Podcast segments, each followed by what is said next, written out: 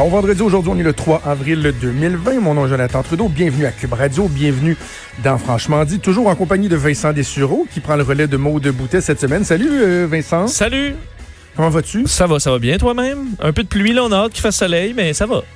Ils vendent ici, là, à Québec, je sais pas vous autres, dans la grande région montréalaise, là, mais ils vendent, c'est un moyen temps ici. Là. Ben, en fait, je pensais, mes trucs sur le balcon se sont mis à revoler un petit peu partout cette nuit. J'ai fait le saut, là. Puis, tu sais, quand tu dors déjà un petit peu mal, se, se réveiller en panique, là, parce que, la, la, je sais pas, Ouais. les chaises revolent, c'est, ça fait un- c'est dur de se rendormir après. Oui, oui, oui. Et puis moi, écoute, j'ai une petite fatigue résiduelle. Je suis réveillé depuis 3h45. Oh!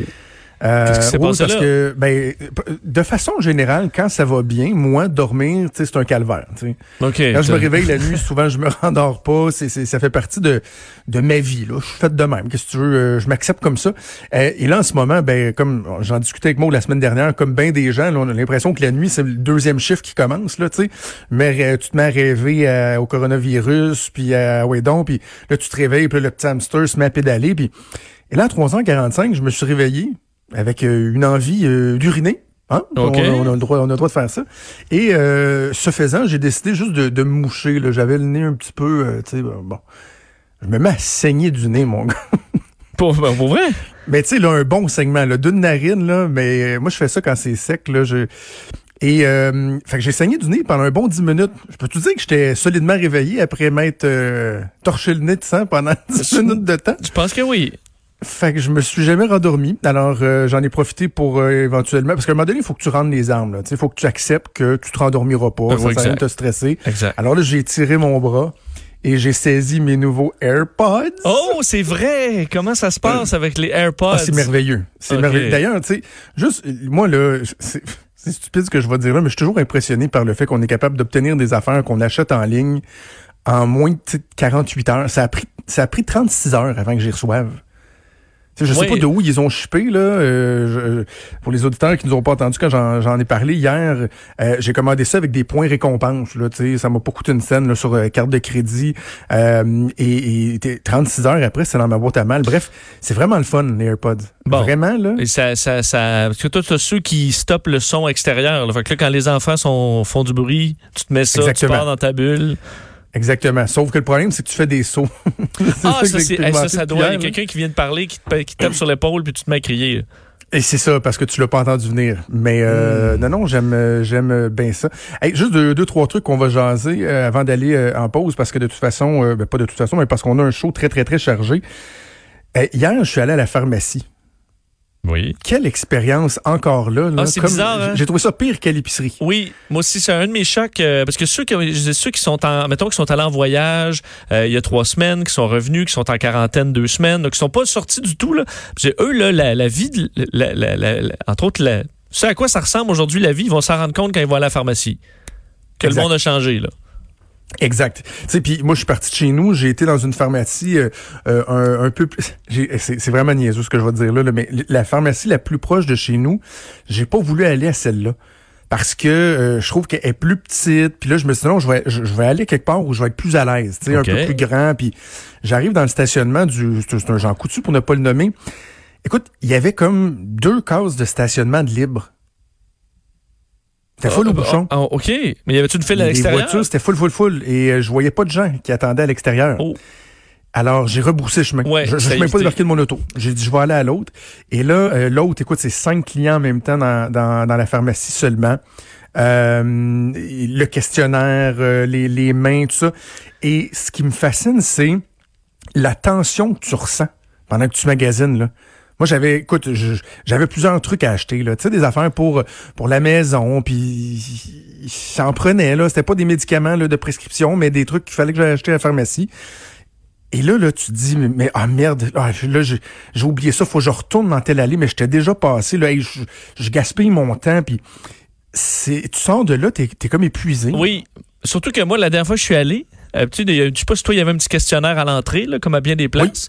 Euh, là, tu réponds aux questions et tout ça. Et moi, quand j'étais en train de payer, il est arrivé quelqu'un et euh, qui vous cherchait des médicaments pour la fièvre. Euh, mais là, ça, c'est- écoute, alerte rouge là, dans l'endroit. Tu aurais dû voir, je veux dire, les clients, là, tout le monde s'est stoppé. Et là, la madame a dit, monsieur, reculez, s'il vous plaît. Euh, je vous demanderai de reculer. Puis là, le monsieur ne savait pas trop, dit non, mais j'ai juste un peu de fièvre, là, reculez. Et là, écoute, la tension du monde, là, vous allez appeler, là, donne le numéro 811, ou, euh, dit, je vous demanderai de sortir tout de suite. puis là, monsieur, on pose des questions. Non, je vous demanderai de sortir à l'extérieur, s'il vous plaît. Appelez ce numéro-là, ils vont vous dire quoi faire, mais je peux pas vous laisser entrer présentement.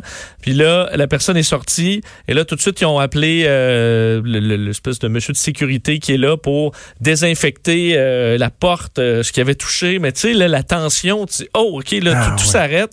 J'ai, euh, je t'annonce qu'effectivement, j'étais vidé en sortant de là.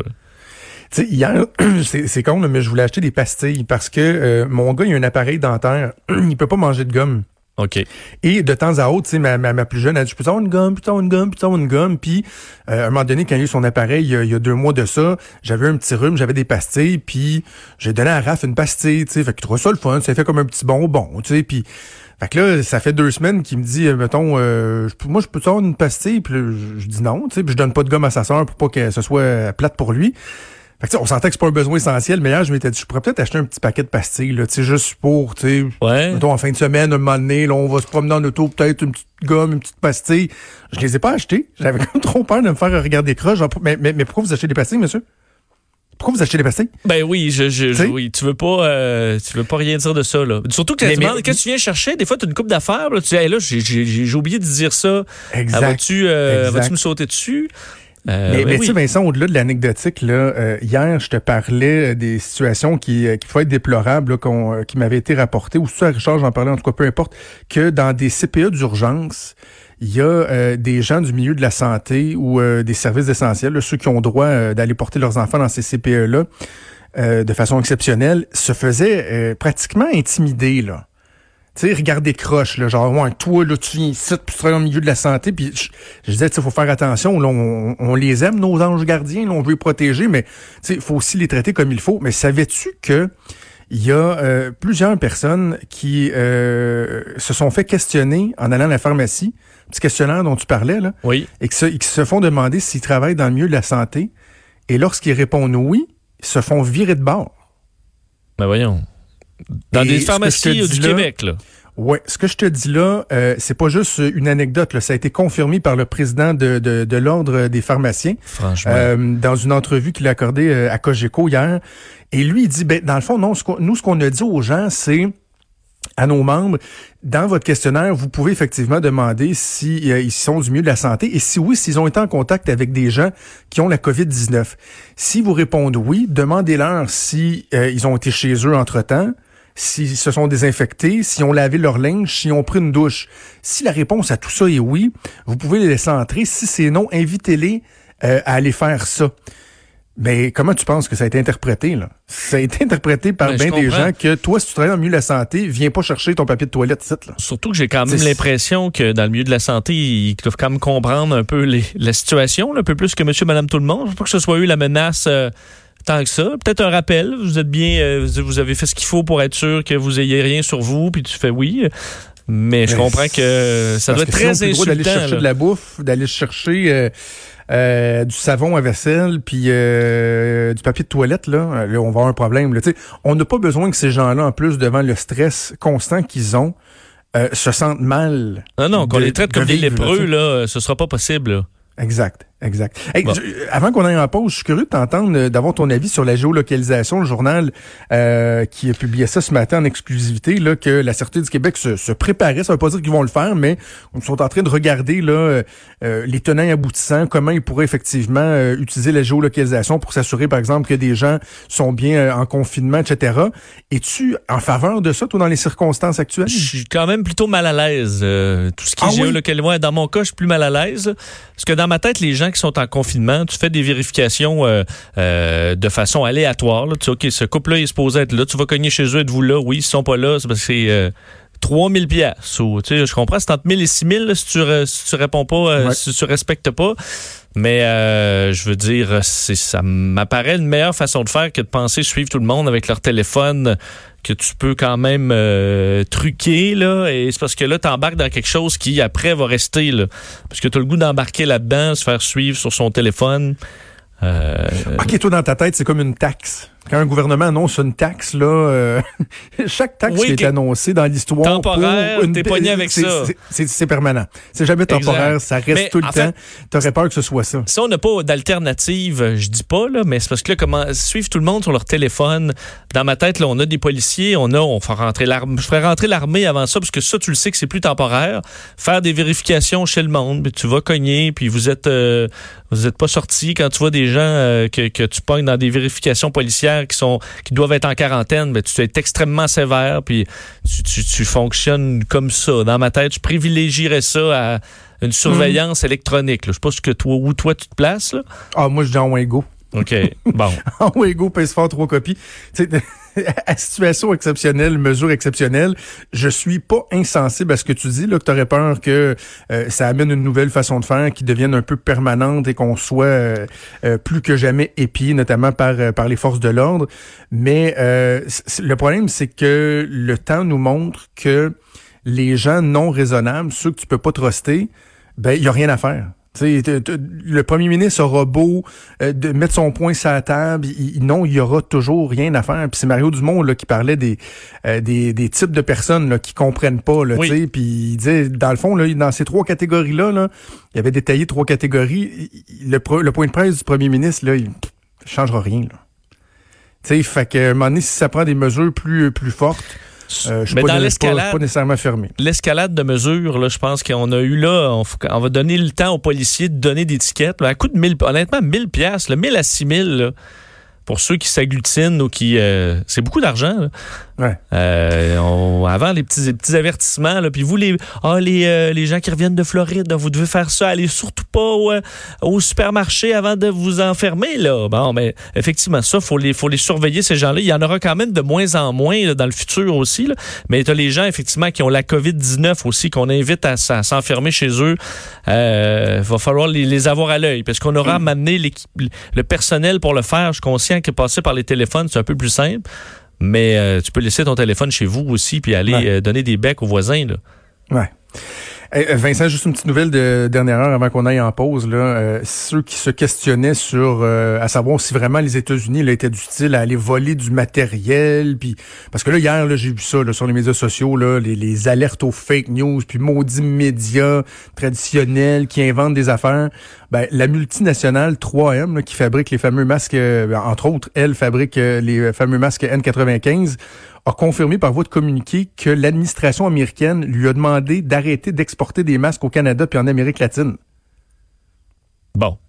C'est, on est là, ben, Les États-Unis qui disent non, vous allez, ben, je en plus ailleurs, on va garder tout pour nous autres. Oui, puis le fait que les États-Unis aient nié hier, euh, je veux dire, dérouter des avions, euh, c'est sûr qu'ils diront pas, ben oui, nous on vole tout ce qu'on peut, euh, ou je comprends là, euh, mais il y, y en a des cas documentés de, de, de, gens qui payent cash. Je comprends que c'est pas nécessairement Donald Trump là, qui et des compagnies américaines aussi qui vont le faire, mais on comprend que c'est rendu au plus fort la poche.